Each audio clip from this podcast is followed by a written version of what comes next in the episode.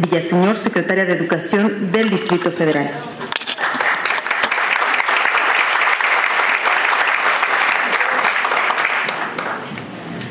Eh, comenzaremos en breves minutos nuestra segunda mesa de trabajo titulada El uso de las redes sociales, en la que el comisionado eh, del INFODF, Luis Fernando Sánchez Nava, será el moderador.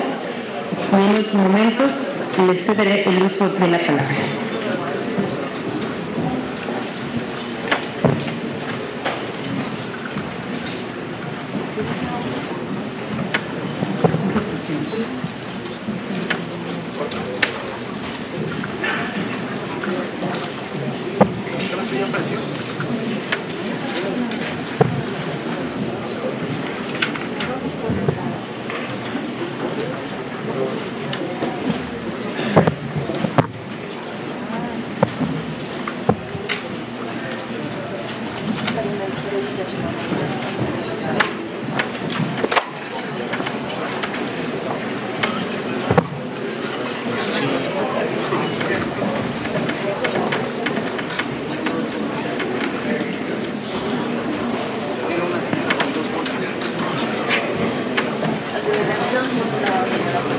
Gracias.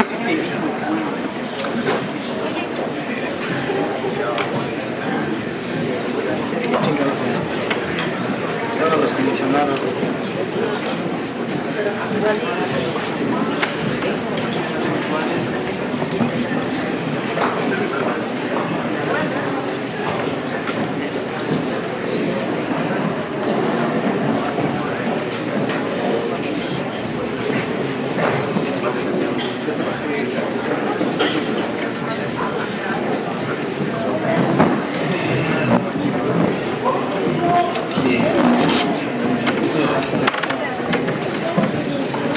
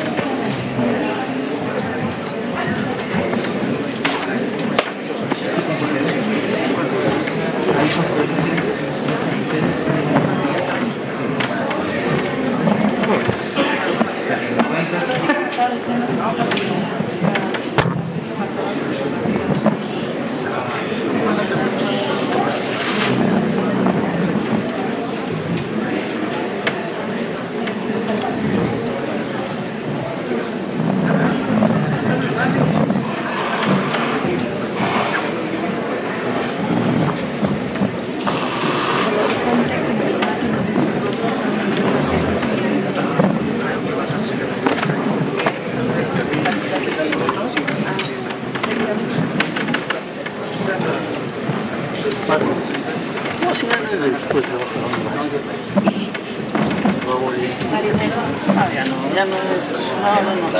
Comunicación no funciona contigo. A ver, seguridad, ¿sí? no, sí,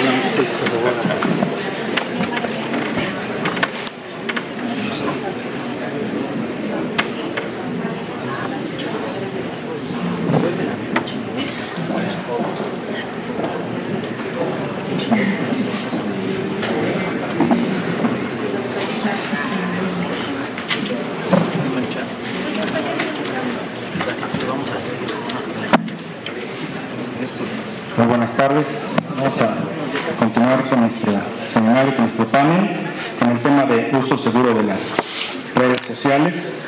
Para ello damos la más cordial bienvenida al diputado Orlando Anaya González, al diputado Gabriel Gómez del Campo Ursa, a la doctora Mara Robles Villaseñor, secretaria de Educación del Distrito Federal, a, la, licenciada, a la licenciada Montserrat Rosas Libreros, coordinadora de redes sociales de A Favor de lo Mejor, al maestro Pedro Vicente Vivero Reyes, consejero titular del Instituto de Transparencia e Información Pública del Estado de Jalisco, a la eh, licenciada Oliver Castañeda Correa, eh, de la Coordinación General de Modernización Administrativa del Gobierno del Distrito eh, Federal, y a la psicóloga María Mercedes Fajer de Prado, psicóloga clínica, causa ciudadano, Asia.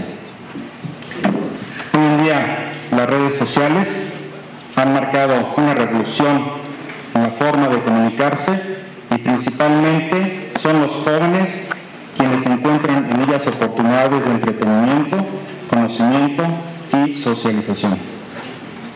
Día a día se registra de las redes sociales, así como de actos ilícitos cometidos por los cibercriminales, y así se expone en el reporte Cibercrimen de Norton 2012, el cual refiere que existen 556 millones de víctimas del cibercrimen por año, precisando que 1.5 millones de adultos se convierten en víctimas del cibercrimen por día y 18 por segundo. Asimismo, este reporte refiere que el costo del cibercrimen es de 110 millones de dólares en tan solo 12 meses. En lo que respecta al uso de redes sociales, este reporte nos informa que 4 de cada 10 usuarios de redes sociales han sido víctimas de la delincuencia informática en plataformas de redes sociales. Tres de cada cuatro ciberdelincuentes están fijando su mirada en las redes sociales. Uno de cada seis usuarios de la red social informa que alguien se introdujo en su perfil y se hizo pasar por ellos. Y uno de cada diez usuarios de redes sociales han sido víctimas de una estafa o de un, enlace falso en plataformas de redes sociales. Como ya lo hemos advertido, son muchos y muy diversos los riesgos a los que los menores se encuentran expuestos en el uso de las redes sociales, por lo que el Estado tiene el gran reto de garantizar un equilibrio entre su uso y la protección de la privacidad de quienes las utilizan, así como promover que la industria de las redes sociales se responsabilice de que el servicio que ofrece sea seguro frente a invasiones indebidas a la vida privada de quienes las utilizan. Cabe señalar que en la pasada 35 Conferencia Internacional de los Comisionados de Protección de Datos y Privacidad, una brújula para un mundo en turbulencia, que tuvo lugar el pasado mes de septiembre en Varsovia, se acordó proveer protección específica a los menores con respecto a la tecnología digital, así como promover la alfabetización digital, adoptando un programa común en educación digital. Y en el terreno de las aplicaciones se enfatizó la importancia de promover que los desarrolladores de las aplicaciones consideren que la privacidad debe tomarse en cuenta desde el inicio del diseño de una aplicación y se aseguren que de que sus desarrollos propicien el cumplimiento de la normativa en materia de protección tanto de la privacidad como de los datos personales. En este contexto, iniciamos nuestra segunda mesa de trabajo titulada Uso seguro de las redes sociales, en la que agradecemos la presencia nuevamente de nuestros expositores, a quien presentaré en el orden respectivo. Por lo tanto, le damos, eh, presentamos al diputado, en primer lugar, Gabriel Gómez del Campo Bursa, cuenta con licenciatura en Derecho por el Instituto Tecnológico.